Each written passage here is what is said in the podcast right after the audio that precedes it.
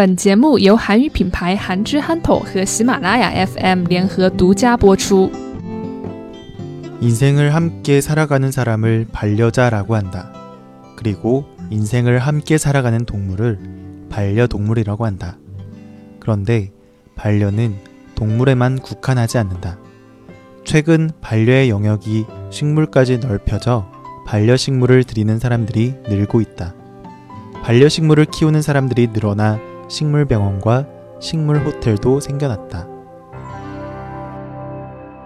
네. 반려동물이라는 말은 많이 들어보셨을 것 같아요. 애완동물이라고도 하는데요. 집에서 강아지나 고양이 혹은 다른 동물들을 키우는 것을 말하는 거예요. 혹시 애완동물과 반려동물 무슨 차이가 있는지 아시나요? 애완동물은 사람들에게 귀여움을 받고 즐거움을 주는 그런 존재라는 뜻으로 사용하는 말이에요.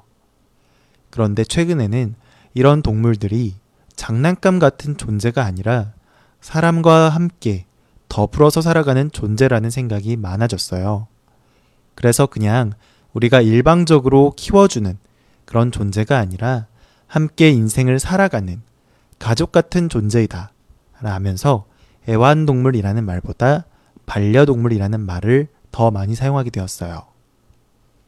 이러다 보니 자연스럽게 반려동물들의 행복을 생각하고 그들의 건강을 생각하는 경우가 많아지면서 반려동물들을 위한 동물병원, 심지어 동물 호텔도 생겨나기도 했어요. 그런데 이제는 동물을 넘어 식물을 반려식물로 여기면서 함께 하고자 하는 사람들이 많아졌어요.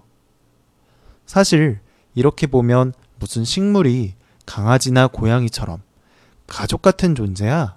라면서 의아하게 생각하는 사람이 있을지도 모르겠어요.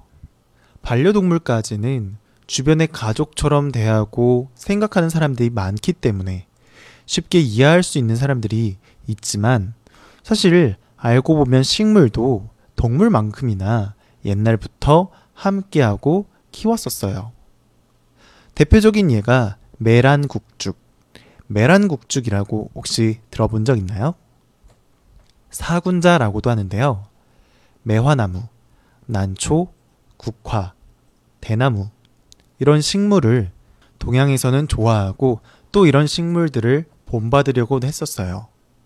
특히 난초는 정성껏 키워야 꽃을 피우기 때문에 많은 애정을 쏟아서 키워야만 했어요. 이처럼 알고 보면 옛날부터 사람들은 식물들도 곁에서 함께 해왔었어요. 그랬었는데 최근 젊은 사람들을 중심으로 메란국죽을 넘어 다양한 식물을 키우는 사람들이 많아졌다고 해요. 그 이유는 반려동물과 함께 하고 싶어도 알레르기가 있어서 못 키운다거나 보통 1인 가구로 혼자 사는 사람들이 많은데 하루 종일 일하고 늦게 퇴근하면 그동안 반려동물을 돌봐줄 사람이 없기 때문에 키우는 게 쉽지 않아서 동물 대신에 식물을 키우는 사람들이 많아지고 있다고 해요. 식물은 동물보다 신경을 덜 써도 되고 게다가 집안의 장식도 할 수 있으면서 공기도 깨끗하게 만들어주기 때문에 많은 사람들이 반려식물을 들이고 있다고 해요.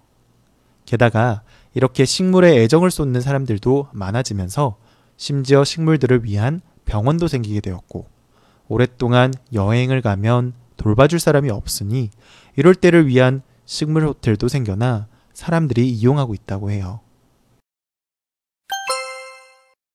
인생을 함께 살아가는 사람을 반려자라고 한다.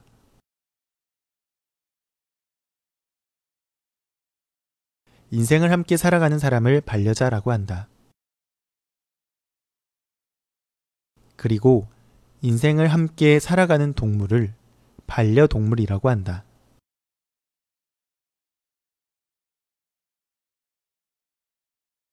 그리고 인생을 함께 살아가는 동물을 반려동물이라고 한다. 그런데 반려는 동물에만 국한하지 않는다.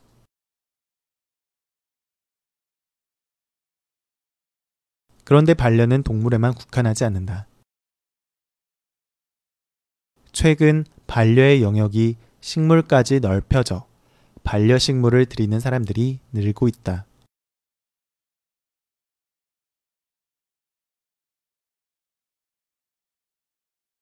최근 반려의 영역이 식물까지 넓혀져 반려식물을 들이는 사람들이 늘고 있다.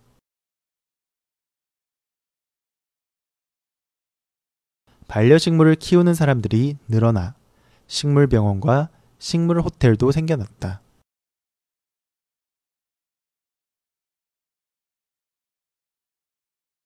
반려식물을 키우는 사람들이 늘어나 식물병원과 식물 호텔도 생겨났다.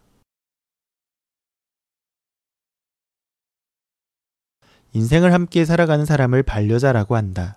그리고 인생을 함께 살아가는 동물을 반려동물이라고 한다.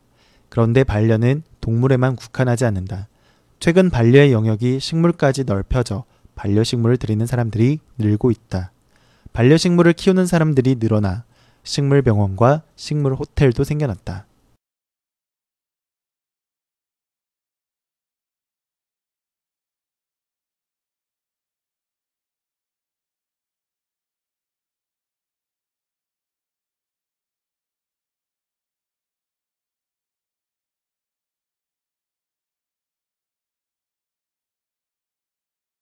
인생을 함께 살아가는 사람을 반려자라고 한다.